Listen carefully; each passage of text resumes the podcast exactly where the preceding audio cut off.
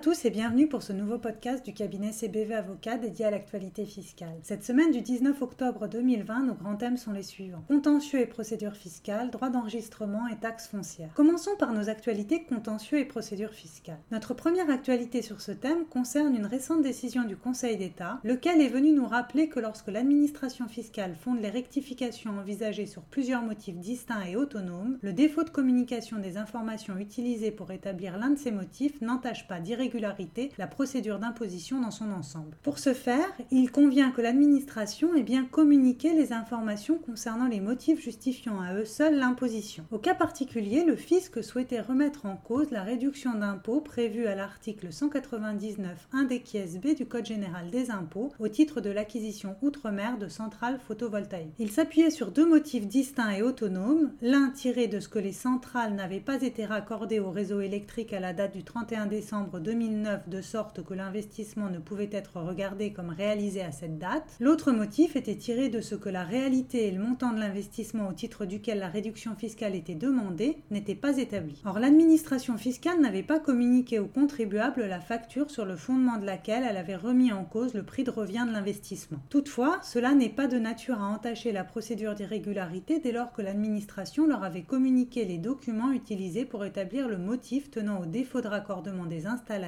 qui justifiait la remise en cause du principe même de la réduction d'impôt en litige. Notre deuxième actualité procédure est de nouveau afférente à une décision très récente du Conseil d'État. Le Conseil d'État est revenu sur l'opposabilité à l'administration fiscale de sa propre doctrine. Dans cette affaire, un couple avait engagé une procédure de divorce, un jugement de divorce avait été prononcé et l'un des époux avait été condamné au versement d'une prestation compensatoire. S'étant acquitté de ces sommes en plusieurs versements à cheval sur deux années, le contribuable redevable de cette prestation compensatoire avait déduit son revenu global les sommes correspondant au versement acquitté au cours de l'année considérée. À la suite d'un contrôle sur pièce, l'administration fiscale a estimé que ces versements ne pouvaient faire l'objet que d'une réduction d'impôt et a réintégré le reliquat au revenu imposable du contribuable en l'assujettissant à des cotisations supplémentaires d'impôt sur le revenu et de contribution sociale. Ayant été débouté un appel, ce contribuable se pourvoit en cassation et se prévaut pour ce faire d'une instruction dont l'invocabilité avait été écartée en appel au motif que la doctrine administrative qui laisse un pouvoir d'appréciation à l'administration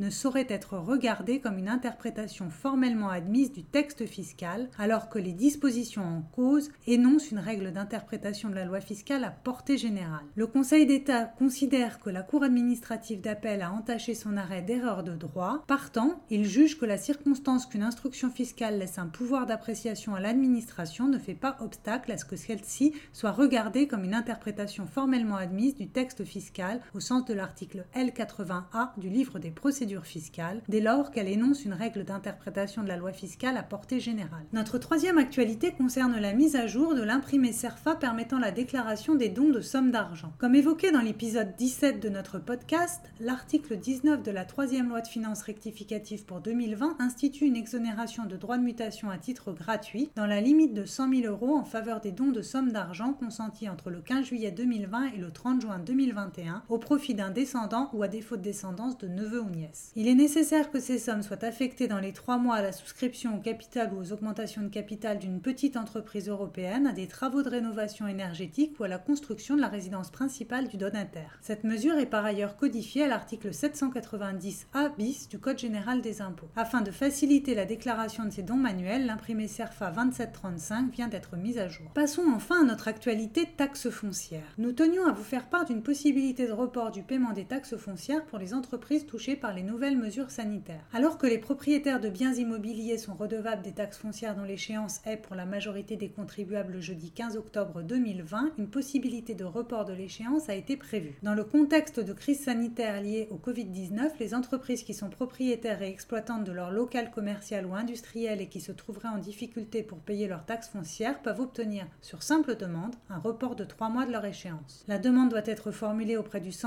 des finances publiques compétents, à savoir celui indiqué sur leur avis de taxe foncière. En outre, une possibilité d'étalement du paiement des impôts professionnels dus pendant la période de crise sanitaire a également été instaurée par décret du 6 août 2020 pour les très petites entreprises TPE et les petites et moyennes entreprises PME. Celles-ci pourront étaler sur une durée pouvant atteindre 3 ans le paiement de leurs impôts professionnels dus pendant la période de crise sanitaire et qui ne sont pas encore réglés. Ce plan de règlement s'adresse aux commerçants, artisans et professions libérales ayant débuté leur activité au plus tard en 2019 2019, quel que soit leur statut et leur régime fiscal et social, y compris micro-entrepreneurs, sans condition de secteur d'activité ou de perte de chiffre d'affaires. Cette dernière actualité clôture notre revue de cette semaine, en espérant que celle-ci vous ait été profitable et au plaisir de vous retrouver la semaine prochaine. À très bientôt.